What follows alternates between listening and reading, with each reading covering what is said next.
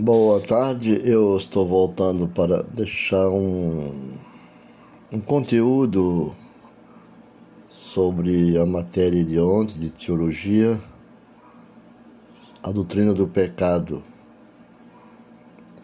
É muito importante que, como escapamento do prejuízo, quando não entendemos muito o que falamos sobre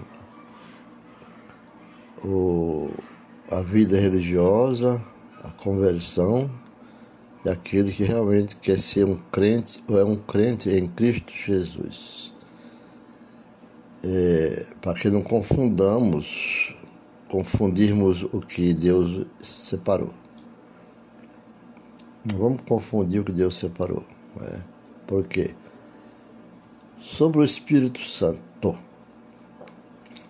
O conhecimento espiritual é muito importante para a vida espiritual.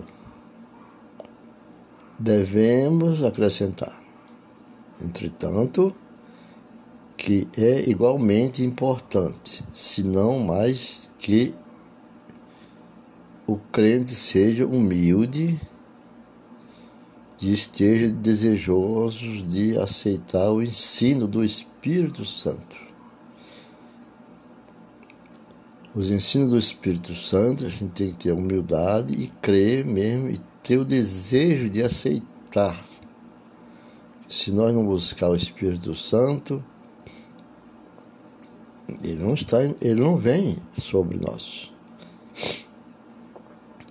Se assim for, o Espírito Santo lhe concederá, lhe concederá a experiência da divisão do espírito e alma. Não vamos pensar que alma e espírito é uma coisa só. Estão juntos em unidades, mas o Espírito Santo ele vai lhe conceder a experiência da divisão do espírito e alma. Mesmo que ele não tenha muito conhecimento, a pessoa, o crente, a pessoa que é convertida, aquele que crê, não tiver muito conhecimento a respeito desta verdade. Por um lado, o cristão mais ignorante que seja, ou que for, sem a menor ideia da divisão do espírito e alma, ele tem essa função. E pode, contudo, experimentar a tal divisão na vida real. Por outro lado, o crente mais informado, aquele bem informado, e, o, e, comple, e completamente versado, na verdade, no conhecimento, concernente ao espírito e alma, pode não, obstante, desconhecer tal experiência. O ideal é que a pessoa possua tanto o conhecimento como a experiência a maioria, entretanto, carece de tal experiência.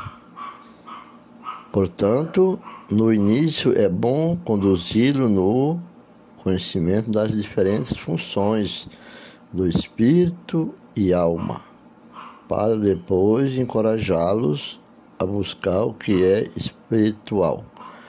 Isso é para aquele que está sendo, está ministrando né, sobre este assunto é, corpo, alma e espírito, ou seja, no discipulado.